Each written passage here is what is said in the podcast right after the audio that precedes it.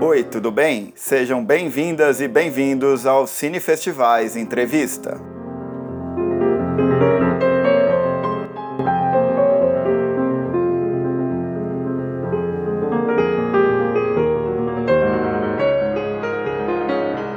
Eu sou o Adriano Garretti, editor do Cine Festivais, e nesta edição do podcast eu conversei com o Karim Ainus.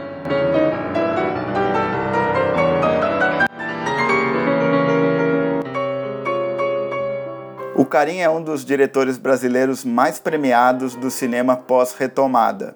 Ele começou a carreira em 93, quando realizou o curta-metragem Sims, e desde então vem realizando filmes de grande impacto no cenário brasileiro, como os longas-metragens Madame Satã, O Céu de Sueli, Viajo Porque Preciso, Volto Porque Te Amo, esse em parceria com o Marcelo Gomes, Praia do Futuro e o mais recente, A Vida Invisível.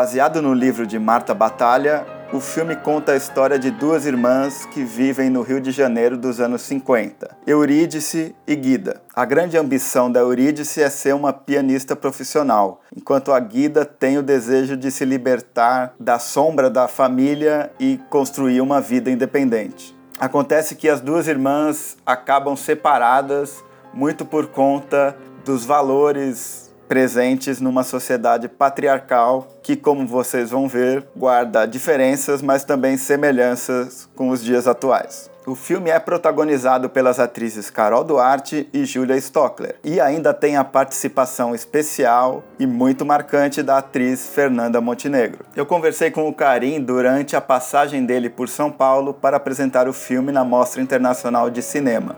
Para você que não teve a oportunidade de assistir o filme, que já foi exibido aqui no Brasil também no Cine Ceará e durante uma semana é, em Fortaleza, o filme vai ter estreia nacional em 21 de novembro nos cinemas brasileiros e é o representante do Brasil na corrida pelo Oscar 2020. Nesse papo com o Carinha, a gente falou bastante de uma dicotomia antigo e moderno que está presente no filme tanto na abordagem visual quanto no tom das atuações e tanto nas discussões que o filme traz a partir de sua trama. Antes de entrarmos na entrevista, eu queria deixar aqui três recomendações para os ouvintes. A primeira delas é a crítica que a Juliana Costa publicou no Cinefestivais a respeito de A Vida Invisível. É um texto bem bacana que eu recomendo principalmente para quem já assistiu ao filme. E você encontra ela no cinefestivais.com.br. A segunda recomendação é justamente referente ao novo site do Cinefestivais. A gente acaba de lançar um novo design completamente reformulado. Tá super bacana, então para quem já conhece o site, para quem não conhece, conhece, eu convido vocês a, a acessarem essa nova versão do site, muito mais organizada, muito bonita, ficou muito legal. E a terceira recomendação é referente a uma reportagem que a gente está publicando no Cine Festivais esta semana do dia 22. Então, se você está ouvindo esse podcast depois do dia 22, você pode acessar no Cine Festivais uma reportagem especial que demandou muita pesquisa e que é referente ao cenário atual no audiovisual brasileiro contemporâneo para atrizes e atores negros. E sem mais delongas, vamos à entrevista com o Karim Ainus. Queria começar perguntando a respeito do seu primeiro trabalho, na verdade. Muitas vezes se diz que o primeiro trabalho de um, de um diretor é, é, um trabalho ao qual ele, o, retorna. ele retorna, né? Reverbera em outros trabalhos dele. É. O Sims é um filme de mulheres, né? Tias, é, mãe, avó, e é um filme que, de certa maneira, também fala do impacto da ausência do, do masculino, né? No Vida Invisível, o masculino propicia uma certa ausência na vida daquelas mulheres, né? Uhum, uma, uhum. uma, ausência de perspectiva uhum. maior. Então eu queria que você falasse quanto você acha que o filme, o Sims, continua importante para você e como que você relaciona ele com a vida invisível. Que ótimo sua pergunta. Cara, o Vida Invisível, é, ele revisita os Sims a partir de um outro gênero, né? O, o, o Sims ele é um filme autoetnográfico, eu diria, né? No sentido clássico, assim. É um filme que eu fiz no contexto, não morava no Brasil e eu não podia vir ao Brasil. Eu vir ao Brasil uma vez e filmei com a minha avó e queria fazer um retrato dela e voltei e fiz o filme que foi feito. Quando eu fui fazer o Vida Invisível, eu acho que uma das coisas que me cativaram muito quando eu li o romance é que de uma certa maneira o, Sims ele é um pouco um retrato da geração da minha avó, um retrato um instantâneo mesmo da geração da minha avó, né? Um snapshot assim. E eu acho que o Vida Invisível é exatamente a mesma coisa da geração da minha mãe através de um outro gênero, mas um outro gênero que é um gênero dominante, eu acho que do Vida Invisível é o melodrama, mas eu acho que é um gênero meio híbrido, quer dizer, ele tem algo de épico, ele que não é um gênero, mas enfim, é um relato épico, é um relato epistolar. Então eu, quando comecei a fazer o Vida Invisível, quando eu li o livro, eu fiz muito por conta de que eu tinha feito Simples. E aí eu não me dei conta durante o processo, assim, você se dá conta de algumas coisas depois, assim, que a narrativa epistolar ela está presente no Sims com duas camadas, né? Tem as cartas da minha mãe e tem um pouco, não a narrativa epistolar, mas a história que conta sobre aquele personagem fictício que o marido vai embora e que ela fica sozinha esperando ele chegar e tal. E eu acho que isso está presente no, no, no, Vida Invisível enquanto uma estrutura né, de, pontua, de pontuação do relato, assim, então você tem exatamente isso. Então, mas além da questão formal, acho que do ponto de vista conceitual mesmo, de conteúdo dos dois filmes, eu acho que o Sims, ele, ele é sobre a ausência masculina e como que a ausência masculina permite um fortalecimento dos que ficam, digamos assim, e uma reestruturação da família. E ele é sobre a ausência masculina a partir do ponto de vista de primeira pessoa, mas ele também tem uma certa ironia sobre a ausência masculina, seja ela pelo abandono, seja ela pela partida, né? Então tem uma coisa de ironia ali. O, o que eu acho que acontece no Vida Invisível é também algo pautado pela, eu não diria exatamente a ausência masculina, mas por uma, por uma presença masculina que é muito mais tóxica. Então parece que como assim pensando assim de maneira dos dois em paralelo, é como se a ausência gerasse algo produtivo. Acho que tem algo no Sims que é muito específico, assim, que é quando a minha avó recebe um telefonema e o marido dela, que abandonou ela quando ela tinha 22 anos, que por conta disso ela teve que criar a família sozinha, ela fala que ela ficou aliviada de que ele, que ele morreu, quando ela recebe uma ligação dizendo que ele morreu e tal. Então eu acho que a sensação que eu tenho no Sims é que esses homens ou eram homens muito frágeis, assim, homens muito muito fracos, quebrados mesmo, assim, a minha, tem uma tia que era casada com um veterano de guerra da Segunda Guerra Mundial. Meu avô foi embora, minha outra tia não casou, então existia ali uma fragilidade masculina que permitia com que essas mulheres ficassem mais juntas e mais fortes. Eu acho que no, no Vida Invisível, o que a gente está falando, e é também uma coisa que eu não me dei conta durante o processo, que eu só me dei conta um pouco depois, assim, é que você tem uma rede de solidariedade masculina que é altamente tóxica para aquelas mulheres, assim, né? Então, eu acho que o que há de diferente é isso, assim. É, e um tem uma celebração muito positiva, tem uma coisa que eu digo ali no Sims, que para mim, na verdade, foi muito liberadora, assim, é de eu ter sido criado numa família só de mulheres. Então, é tudo muito mais horizontal, assim, né? E isso, de alguma maneira, me libertou. Eu acho que o final do Sims tem uma sensação. Eu me lembro do plano exatamente no final da conversa com a minha tia, aquilo meio me libertou. Apesar das dificuldades de me colocar no mundo, dentro daquele contexto, eu tinha uma grande liberdade, assim. Eu acho que o Vida Invisível, eu me coloco muito, assim, do personagem que eu mais me vejo é o personagem do Chico, que é o filho da Guida, assim. Não porque a Guida tem uma história idêntica da minha mãe, mas é muito parecido com a história da minha mãe, entendeu? Então eu me coloco de maneira diferente nos dois filmes e tal, mas eu acho que realmente eu não só voltei aos Sims no Vida Invisível, mas como eu voltei aos Sims explicitamente no Céu de Sueli. Porque o Céu de Sueli é exatamente essa possibilidade, não sei se é explicitamente com relação aos Sims, mas é o mesmo locus, assim, né? Porque no Céu de Sueli é a história de uma mulher que tem um filho, que não necessariamente escolheu ter aquele filho, ou de ficar com o filho, e que quer ter o direito de abandoná-lo. Como todos os homens abandonam a maior parte das famílias, né? No Brasil você tem uma sociedade que é machista, mas que é basicamente matriarcal, porque quem toma conta das coisas são as mulheres. Então, quando eu fui fazer o, o, o Céu de Sueli, eu também, eu também fiz o Céu de Sueli, porque o Madame Satã, eu acho que ele é de uma outra enfermaria, assim, entendeu? E o Madame Satã é um filme de gritado, assim, um filme quase, é, uma explosão. E quando eu, vou, eu acabei de fazer o Madame Satã, eu quis voltar para o lugar dos Sims, assim, que foi o Céu de Sueli.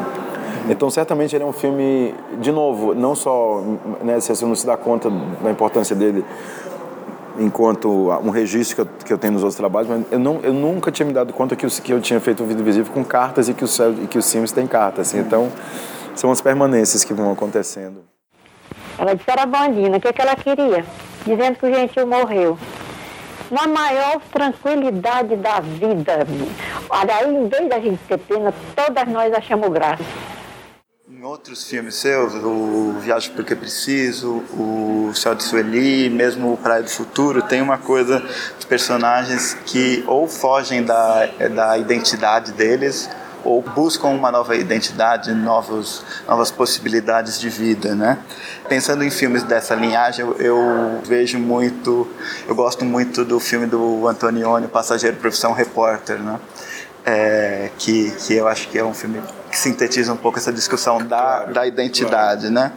Trazendo um pouco para o Vida Invisível, eu acho que, de alguma maneira, a identidade daquelas mulheres é tolhida é, pelos homens, né? De alguma maneira, a identidade que elas querem ter é, é moldada é. por essa estrutura é, patriarcal. Sem então, dúvida, eu, eu queria saber, é, que você falasse um, um, pouco disso, como que essa discussão sobre identidade está presente.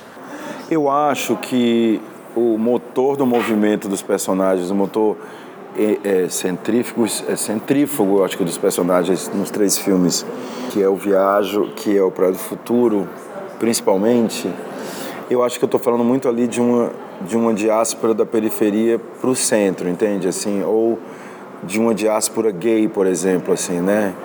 Eu estou falando muito de, um, de uma partida como necessidade para você ter um outro contexto onde você de fato assumir sua identidade ou viver sua identidade plenamente, assim, né?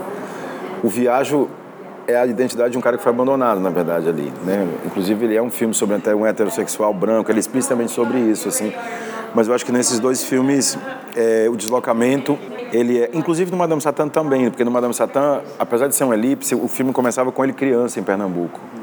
E aí ele vai para o Rio de Janeiro e é um pouco a chegada dele depois que ele chega. Então, eu acho que essa coisa da partida é muito...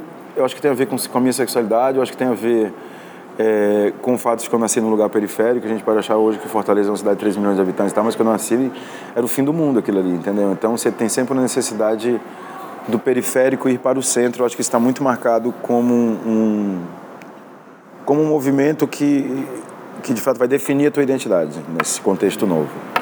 E eu acho que no foi muito bonito que você falou do, do vídeo visível, porque é isso mesmo, assim, é, é, são mulheres que poderiam ter sido, né? e elas não foram porque elas foram tolhidas por um sistema que não as permitia terem sido, mas ao mesmo tempo, acho que uma delas, né? Eu acho que tem uma coisa que é assim, eu acho que as duas mulheres no Vida Invisível tinham uma vocação. Eu acho que a vocação da Guida era uma vocação de liberdade, e era uma vocação muito forte. E eu acho que como a Fernanda, ela falou isso ontem. Você estava na conferência de imprensa ontem, não? Não. Ela falou uma coisa muito bonita que a vocação ela, ela é incontornável. E eu acho que a vocação da Eurídice é uma vocação que é de ser música e tal, mas eu não acho que ela é tão talentosa assim. Hum. Então a, vocação nos salva, né? A vocação é o que salva a gente da vida, assim, né? E eu acho que o que salvou a, a Guida foi a vocação da liberdade, que não importa que obstáculo que teria ali, na verdade ela ia vencer e ela ser o que ela queria ser, ou ela viveria como ela queria viver. E a Eurídice não tanto, porque eu acho que ela também não era uma pianista tão extraordinária, então ela tinha uma meia vocação. Então, respondendo a tua pergunta, eu acho que tolhiu sim no caso da Eurídice. No caso da Guida, eu acho que na verdade foi corrosivo no processo, mas eu acho que ela conseguiu, não sei se viver a vida que ela queria viver, porque eu não acho que ela quer a vida que ela queria viver, mas Sim. ela conseguiu não viver a vida que ela não queria viver. Hum. que ela está sobre a égide. troca de identidade. Exatamente. E, que, que, que seria sobre a égide de uma família patriarcal, entendeu? A troca de identidade, eu acho que também é uma troca de. é, um, é uma sucessão de linhagem é, feminina, no sentido de que eu acho que a Filomena é um exemplo né, de uma possibilidade utópica dentro de uma situação adversa, que é aquela coisa dela ter uma creche, de ela ser livre, de ela ser sozinha e tal. Eu acho que tem ali uma possibilidade utópica e o que ela passa é essa tradição de uma mulher que está fora da curva e que tem uma vida que é independente, não, que não está sob a égide do machismo, entende? Certo. É, eu queria que você falasse um pouco da abordagem visual do filme. Me parece que o filme tem um, uma questão muito pictórica, assim, tanto é, com relação à, textura, né, quanto uma relação com um, com o quadro, com a moldura, né? Uhum, Muitas vezes uhum. a gente vê espelhos, a gente é, vê é. frestas. É, e aí, pensando nessa ideia do, do, do, quadro, é um filme que, que trabalha muito com a questão da mobilidade e da imobilidade, né? Uhum, uhum, Dessas uhum. personagens. Então, queria que, que você comentasse um pouco sobre isso, como que isso passou pela abordagem visual do filme.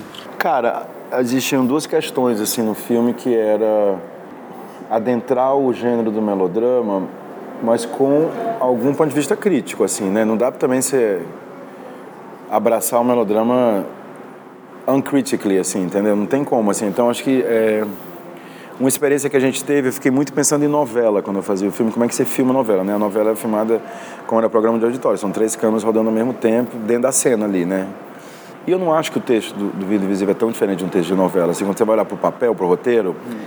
ele não é tão diferente, entende? E o que eu acho que há de diferente é como é que você, espectador, se coloca na cena, assim. Eu acho que é isso que faz a diferença, assim. E ele não é um filme que dialogue com os parâmetros do realismo. Na verdade, o que eu queria era o contrário. Eu queria um espaço artificial. Por isso época também, porque a época tinha muito mais fácil você criar um espaço de artificialidade quando você volta para a época, porque é um espaço que você não viveu, um espaço que você imagina.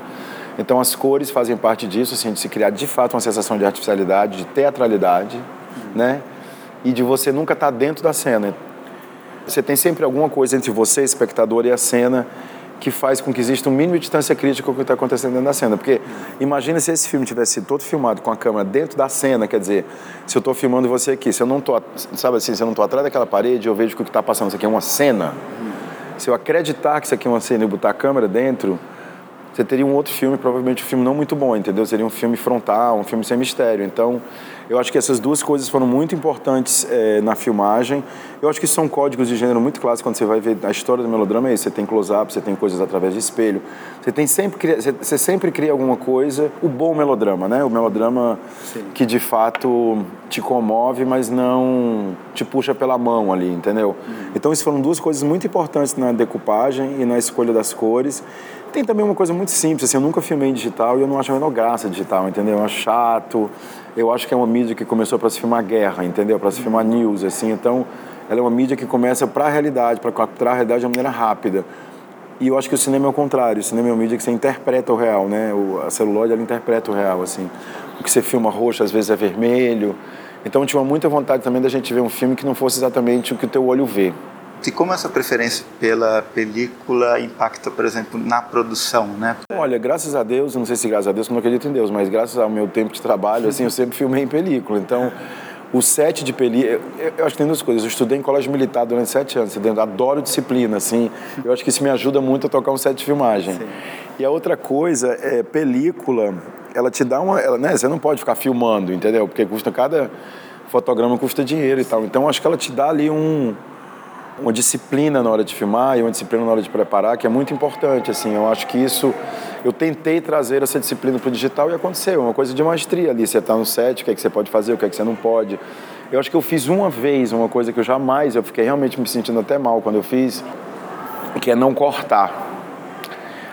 Som vai câmera ação como alguns dias de filmagem eram muito apertados, eu só falava assim, deixa rodando, repõe, contra a regra vinha, repõe, a gente rodava de novo, entendeu? Hum mas eu evito demais fazer isso, assim, porque parece que parece que o take ele não é sagrado, entende? Parece que é um negócio que você está filmando ali, que você vai, que você filma e tal, então eu acho que perde uma certa aura, que é o que eu acho que é a película, a disciplina da película te dá. Assim, quando você diz ação, quando você diz vai som, e você diz ação, o mundo para para você, entendeu? E eu acho que né, essa disciplina é muito importante para você de fato adentrar um outro universo que o universo está filmando. E aí, nesse caso, como eu tinha muita experiência de set em película, eu um pouco imprimi isso para o digital e eu ignorei que era digital. Tanto faz, é um negócio, você tem que trocar cartão mesmo, entendeu? Como você tem que trocar chassi. Então, eu não fiquei pensando muito nesse tema digital. Eu estava filmando ali, tinha um suporte que não era o película, era outra, mas para mim era a mesma disciplina, entendeu? Entendi. Mas ele tem uma, uma textura né, que lembra. É, na verdade, o que eu fiz é porque o, o que é que você tem no cinema? Por que, que você tem mistério? Porque você não tem informação. Por que, que o Super 8 é tão fascinante? Porque tem menos informação. Então você projeta as coisas ali dentro, entendeu? Sim. 16 tem menos, 35 tem mais e tal. Então o que a gente tentou fazer aqui foi. O digital é o oposto. A, a obsessão do digital é ter mais informação. Quanto mais pixel, melhor, Sim. né? Então o que eu fiz ali foi o seguinte: primeiro, que eu detonei o digital. Eu peguei, em vez de filmar com 800 asas, eu filmei com 9.600 asas. Então, o que você tem mais pavor do digital é o tal do noise. Eu tenho noise até fim do mundo, entendeu? Assim, por isso que a imagem é viva, ela treme. Quando você tem noise, ela fica tentando se ajustar assim. Mas não é grão. O grão é um, uma partícula da celulose, é noise. E ele é meio vermelho, assim. Eu gostei muito disso porque ele é eletrônico. Eu achei que era bonito trazer essa textura para um negócio de época, assim, provavelmente isso nunca aconteceria naquela época. Então eu tentei trazer o digital para um lugar onde ele não só filmasse o real, mas ele interpretasse o real. Então isso foi uma coisa. E outra coisa foi um uso de uma ótica arcaica. A ótica daquele filme é uma ótica não é arcaica, mas ela é da década de 50, é uma lente russa, fixa, anamórfica, que não foi reformada. Então eu fui a várias locadoras, fui seis locadoras na França, cinco na Alemanha, fui na Inglaterra, vim aqui e aqui em São Paulo eu achei um conjunto de lentes Lomo que não tinha sido reformado porque estava meio jogado na locadora. Aí eu aluguei essa cliente, então acho que isso também né, a, a, luz que entra filtrada por uma colimação que está errada, entendeu? Então tinha uma vontade realmente de usar o digital simplesmente como um suporte, mas aí qual é a ótica, como é que você trata ele, foi tudo pensado em função da história que a gente queria contar, entendeu? Pensando nessa questão eh, do, do antigo e do, e do moderno, Outro dia eu entrevistei um diretor que, que, de, do Paraná que está fazendo curtas, um diretor bem interessante, chama Tomás von der Osten. Conheço ele. Conhece ele? Conheço. E, e ele disse que, que ele tem um projeto de filme de época. E ele fez uma consultoria com a Lucrécia Martel, e a Lucrécia Martel estava bem no processo do Zama, e ela estava falando para ele né, se ele tinha feito, uh, aconselhando ele a fazer uma pesquisa com relação ao modo como os personagens uh, falavam naquela época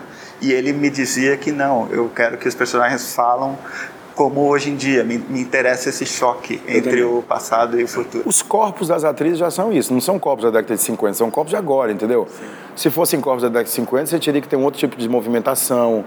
Né? Os corpos eles são muito mais amarrados por conta da própria silhueta do pós-guerra, entendeu? Eu queria corpos contemporâneos. Eu achava que era muito importante a gente ter um filme de que se passasse na década de 50 mas que você pudesse se conectar de, nele pela atualidade dele, não pelo passado, sabe? Não pelo, pelo que foi. Então, a gente... Eu, eu, tive muita dúvida, na verdade, assim, porque eu também não queria fazer Marie Antoinette, entendeu? Botar uns stands, o quê. Mas eu também não queria fazer um filme de época clássico, assim. Então, a gente primeiro fez uma pesquisa gigante de, de palavras, de vocabulário da década de 50. Aí eu comecei a soltar nos ensaios e tal. Me pareceu falso aquilo, assim, não falso assim, aquilo me pareceu me distanciar do espectador então eu apostei num lugar que é um híbrido, assim, porque eu acho que tem coisas assim que são da época. Então a palheta de cor, no Madame Satã, por exemplo, toda a palheta de cor, uma palheta de cor calcada em pigmentos que não tinham petróleo, né, plástico. Então você não tem neon, não sei o quê. A palheta do plástico, ela começa na década de 50, assim, 45, 50, no pós-guerra. Então, no, no Madame Satã eu fui muito rigoroso com relação a isso. Aqui, eu não quis saber, entendeu? Eu falei, não, eu quero, na verdade, que tenham pontos de acesso no relato, que sejam eles através da visualidade, da fotografia, da interpretação, elas falam gíria às vezes dentro do filme, entendeu? Então isso me interessa muito, assim, esse lugar, porque acho assim, sempre que você vai para esse outro lugar, você tem uma sensação meio de nostalgia de um real ou de um passado. Eu, e para mim, nostalgia e fascismo tá junto, assim, uma coisa da outra, entendeu? Então realmente eu queria evitar tudo que fosse nostálgico. Pensando ainda nessa porosidade entre o antigo e o novo, eu queria que você falasse um pouco das elipses é, que, que são um, um, recurso formal marcante no filme, né? Eu me lembrei, assim, em determinado momento, por exemplo, eu, eu acho que as elipses são muito duras, secas, né? É, e, em é. vários momentos. Eu me lembrei, por exemplo, do La Polonide, do Bertrand Bonello, que sei, tem uma das sei, elipses sei. recentes que eu acho mais impactantes. Então eu queria que você falasse sobre Olha, a dureza dessas elipses. Foi, foi difícil, assim, porque né, você tem que é um é um leap of faith, assim, né? Um salto de fé, que se chama. Não era assim durante o, o roteiro. Durante a filmagem eu comecei a colocar umas coisas entre um tempo e outro, entendeu? E aí, cara, teve uma hora que eu falei que a elipse ela tem que ser o único jeito de você acreditar nela é se você estiver junto do personagem ali mesmo. Então foi uma aposta que foi muito lá no final da montagem, mas que eu fico muito orgulhoso dela, porque eu acho que uma das grandes dúvidas que eu tinha sobre esse projeto quando eu comecei a fazer, porque no, no livro são elipses de são de 15 anos, entendeu? São muitas elipses, assim. E aqui eu tive que lidar com menos, eu já fiz em 10 anos para ser menos tempo, assim, de elipse. E eu tenho um certo problema com elipse, porque... Acho que para responder a tua pergunta é o seguinte, eu tenho um problema com elipse e com multiplot, assim, porque parece que é feito pelo diretor e não pelo personagem, entende? Eu odeio multiplot, porque multiplot parece que eu falo assim agora, e esse filme era um problema. Sim, sim. tinha, tinha, tinha é um filme do protagonista, falei, pô, não vou dar conta de fazer esse negócio nunca. Então tinham dois desafios aí, como é que você passa de uma para outra, né? E, e, é por um batimento cardíaco que você passa de uma para outra, porque se não for, é artificial. Então, realmente, é no batimento cardíaco, é quase como compor música, entendeu? Se a gente pensa como compor música, dá certo. Se a gente pensa narrativamente, seria uma cagada. Então, tem uma coisa de como passar de um personagem para outro e como fazer elipse temporal, assim. E foi um risco que eu experimentei ali, que eu acho que quando você faz elipse temporal, que você fatia o personagem de um lado e fatia do outro e cola, o negócio vai. E eu acho que também é o seguinte, a 2019, assim, não sei explicar, acho que tem algumas coisas que a gente não, não deve mais explicar, né? E aí tem uma última coisa que eu queria dizer com relação às elipses, eu acho que isso é sempre, né, não sei se todas funcionam e tal, mas elas trazem um elemento de surpresa para um filme que é linear, mas mais ou menos, né? Ele é causal, mas mais ou menos, porque assim, ele é causal dentro dos capítulos, né, ali. Quando você está falando de uma, de uma irmã, mas ele não é tão causal assim, entendeu? Então você tem que fazer com que alguma coisa acelere ou dê dinâmica à narrativa. E aqui a elipse dá porque ela é surpresa, né? Então acho que ela injeta uma voltagem que às vezes o filme, eu vi o filme ontem pela segunda vez, eu vi ele em cama, eu dormi, estava exausto, o filme passando, eu odeio ver filme meu. Aí ontem eu vi o filme porque o Rodrigo estava lá, a Fernanda estava lá, não sei o quê, e eu acho que o filme ele claudica em alguns momentos, entendeu? Eu fiquei com vontade de sair da sala duas vezes, falei, ai meu Deus, por que esse negócio não anda? Porque eu não acho que ele é um filme, ele, apesar dele ser um filme clássico, ele não é um filme que está pautado por uma causalidade clássica, né? Então era um pouco como é que eu tiro a causalidade e como é que eu injeto um elemento de surpresa dentro da trama. Certo. Uma última pergunta. É, a gente está falando muito dessa, dessa relação entre o, o, o velho e o novo, né? E, e, me parece que eu, como espectador, vendo a Fernanda Montenegro aparecendo em tela, eu é, imediatamente sou remetido a toda uma história do cinema brasileiro, né? Me parece que vendo a Fernanda Montenegro, eu estou vendo o Brasil, eu estou vendo a história do cinema brasileiro. Queria saber se durante a filmagem você tinha a noção não, disso não e, e quando que caiu a ficha? É, a ficha caiu quando eu decidi não botar um contraplano na cena onde ela está falando com a sobrinha neta dela. Ali caiu a ficha. E caiu a ficha tipo a 47 do quarto tempo, entendeu? Assim, para mim eu filmei e eu tinha ela ali com Fernanda Montenegro. E aí teve uma hora que eu tava com a montadora e a montadora odiava aquela cena, porque assim, a posta em cena daquela cena é patética, é uma tudo pessoa numa mesa, entendeu? Um lugar horroroso. Eu errei ali em tudo, a luz, tava tudo cagado. Aí eu. Sabe assim, aquele dia de filmagem tem que correr, porque tem a Fernanda, tem que acabar não sei o que, numa escola, tinha criança. Foi um horror. Aí, aí ficou aquele cobogó, tava mal enquadrado, entendeu? Eu queria jogar aquela cena no lixo.